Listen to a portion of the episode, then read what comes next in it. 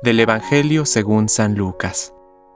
Después de esto, el Señor designó a otros setenta y dos, y los envió de dos en dos para que lo precedieran en todas las ciudades y sitios a donde Él debía ir.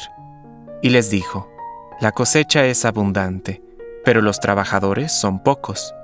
Rueguen al dueño de los sembrados que envíe trabajadores para la cosecha.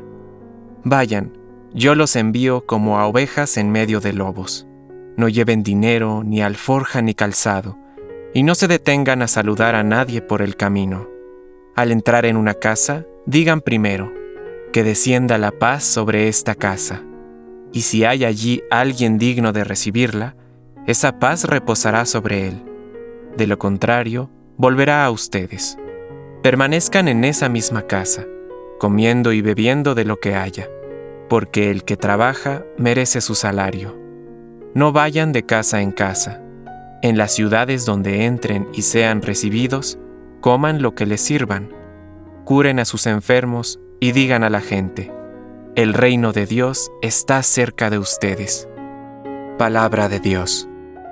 Compártelo. Permite que el Espíritu Santo encienda tu corazón.